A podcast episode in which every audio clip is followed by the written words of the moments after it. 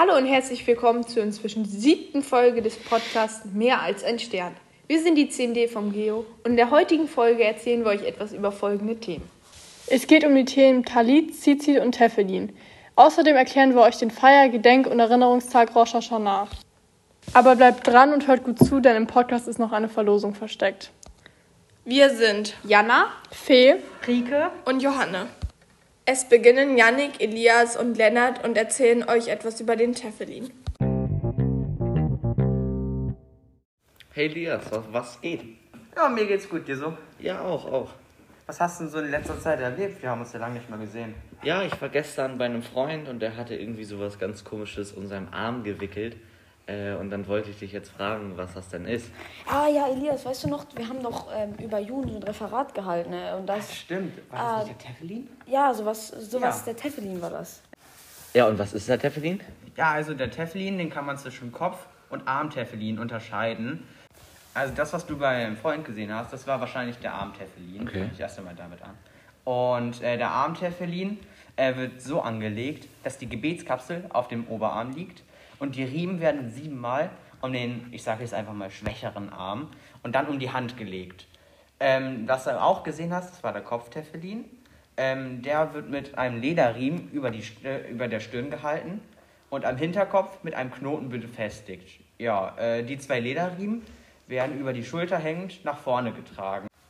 Ah ja, stimmt, stimmt, stimmt. Und äh, mein Freund hatte noch irgendwas in der Kapsel drin. Weißt du, was da drin war? Äh, Ah, ich weiß es, ich weiß es. Äh, weißt du es auch, oder? nee, ich äh, glaube, das hattest du bei deinem Referat. Genau, genau, das hatte ich ja, das Thema hatte ich. Also in, dem, in der Kapsel, da ist halt einfach eine heilige Schrift drin. Ähm, genauer gesagt sind da, ist da das zweite und das fünfte Buch Mose drin. Ähm, und meist ist das halt auf Pergament oder Papyrus geschrieben, halt um das einfach zu sagen, dass das einfach heilig ist. Ähm, genau, und der, warum er das überhaupt trägt, ähm, genau, das war auch noch mein, so, da kenne ich mich auch noch aus.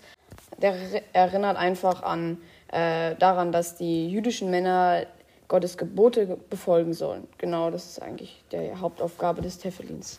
Okay, und was ist die Geschichte dahinter? Da fragst du mich jetzt was. Äh, ja, genau. Warte mal, lass mich überlegen. Genau, es war so. Früher war es äh, ein Schutzamulett ähm, und genau im Laufe der ersten Jahrhunderte nach Christus ähm, sollte man einfach dadurch die Gö äh, wie war das nochmal? Die göttlichen Gebote beachten. So war das. Ah, Ja. okay, okay. Ja gut, dann äh, vielen Dank, ne? Ja, bitteschön. Jetzt Gut. kannst du dein. Jetzt weißt du ein bisschen was darüber. Ja, ich muss dann jetzt auch schnell weiter. Tschüss. Ciao. Über Talit und Zizid erzählen euch Ronahi, Wiebke, Greta und Jule. Ja, also ein Talit, der wird auch Gebetsmantel genannt und ist ein meist eckiges, weißes oder beiges Tuch mit vier Fransen an jeder der Ecken. Und er besteht aus Wolle, Baumwolle, Leinen oder Seide. Häufig ist er mit blauen oder schwarzen Streifen verziert und im liberalen Judentum hat der Talit häufig auch noch andere andersfarbige Streifen.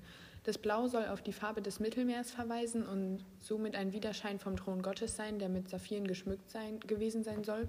Allerdings hat sich heutzutage das Wissen über die korrekte Herstellung der blauen Streifen verloren und deshalb ist es heute eher üblich, schwarze Streifen anzubringen.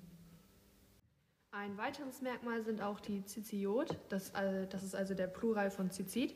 Das sind vier lange weiße Fäden, die je 39 Mal geknotet sind und die Zahl 39 steht hierbei für die hebräischen Buchstaben der Worte Adonai Echad, was auf Deutsch so viel heißt wie der Herr ist der Einzige. Und warum genau sind die Fäden jetzt so wichtig? Äh, tatsächlich ist die Sichtbarkeit der Fäden sehr wichtig, äh, darum soll ein Talit auch nur bei Tageslicht angelegt werden.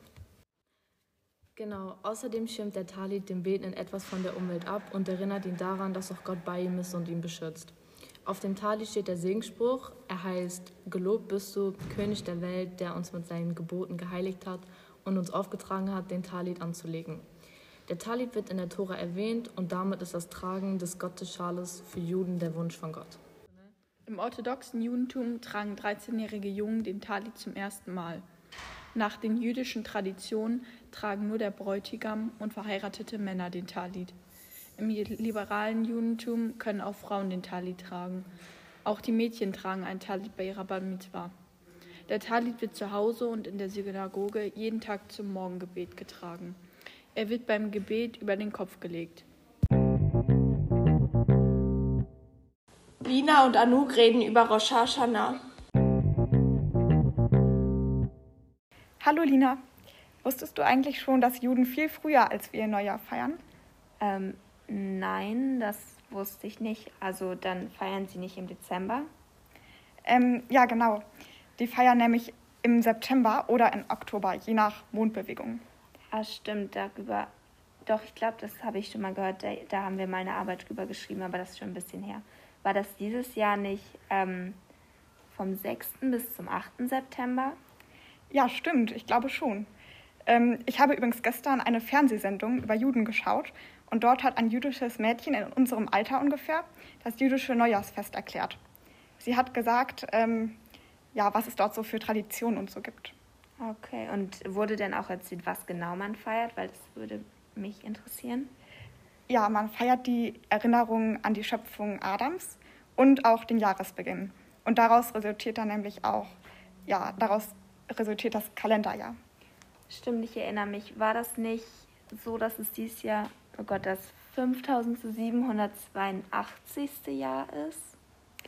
Ah, und wir hatten ähm, in der Arbeit kam eine Frage dran, nämlich was denn Rosh Hashanah eigentlich ähm, bedeutet oder was es heißt. Und heißt es nicht, oder ist es nicht hebräisch und bedeutet so viel wie Kopf des Jahres? Ich glaube schon. Ähm, übrigens soll das Fest an vergangenes Verhalten erinnern und ich glaube auch an religiöse und moralische Pflichten. Aber was mich auch interessieren würde, ist, inwiefern es an unser Silvestern erinnert. Ähm, unsere Lehrerin hat uns erzählt, dass es ähm, anders ist, ganz anders, vor allem die Tradition, ähm, weil das nämlich mit dem Blasen des Schofars eingeleitet wird. Was ist das? ist ähm, ein Horn, also ein Instrument. Ähm, genau. Und nachdem das eingeleitet wurde damit, geht man zum Gebet in die Synagoge ähm, und danach an einen Fluss oder einen See. Und dort werden oder krempelt man die Taschen um. Und unsere Lehrerin hat uns erzählt, dass die Krümel, die weggespült werden, eben für die Lügen, versäumten Pflichten und schlechten Taten stehen, also des vergangenen Jahres. Aber manchmal werden auch ähm, Steine ins Wasser geworfen statt der Krümel. Das ist wirklich ein riesiger Unterschied zu unseren Gewohnheiten. Ja, vor allem, weil es ähm, auch kein Feuerwerk und sowas gibt, was bei uns ja ganz traditionell ist.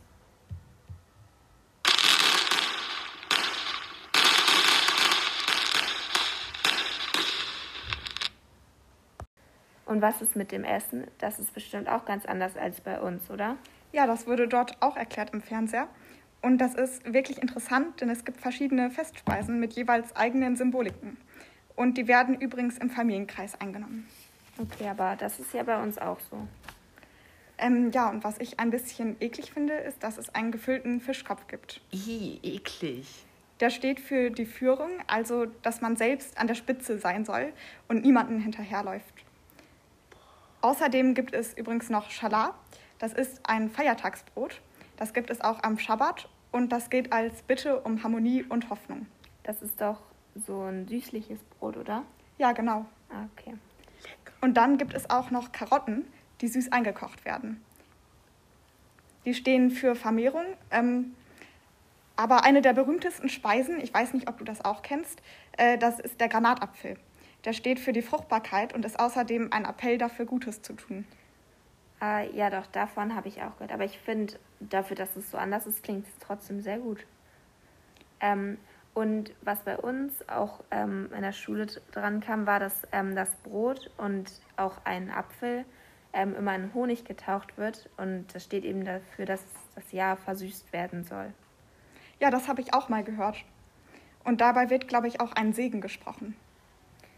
Ähm, und gibt es eigentlich auch sowas wie ähm, gute Vorsätze? Weil bei uns ähm, nimmt man sich ja immer was vor fürs nächste Jahr. Schon, aber nicht so wie unsere. Also meinst du nicht so ähm, zum Beispiel weniger Alkohol trinken oder mehr Sport machen im nächsten Jahr? Richtig, es geht eher so um die inneren Dinge, die man ändern möchte. Ach so, ja gut, das finde ich aber auch wichtig. Ähm, und was ich auch noch ähm, ähm, behalten habe von der Arbeit, ist, dass man sich, ähm, um ein gutes Jahr zu wünschen, dass man immer Shana Tova sagt. Grisha, Tore und Matti verabschieden euch jetzt und erzählen euch was über die nächste Folge. Erstmal danke für eure Aufmerksamkeit. Wer nicht bis zum Ende gehört hat, verpasst jetzt leider diese Ankündigung. Wenn ihr mehr zum Thema jüdische Feiertage erfahren wollt und speziell zum jüdischen Versöhnungsfest Yom Kippur, dann schaut doch in den nächsten Tagen gerne nochmal hier auf Spotify vorbei, da der nächste Podcast zu dem Thema demnächst online geht. Die ist doch schon produziert, oder? Das stimmt. Der Tag wurde ja letzte Woche auch schon gefeiert. Also, wenn euch schon vorher Fragen zu Yom Kippur unter den Fingern brennen, dann wartet nicht, schießt los und schreibt uns eine Mail an geschichte-vor-ort at gymnasium-eversen.de. Das war soweit, glaube ich, alles von der Folge. Halt, halt, halt, halt, halt. Genau, stopp. Wir sind doch noch gar nicht am Ende. Es fehlt noch was.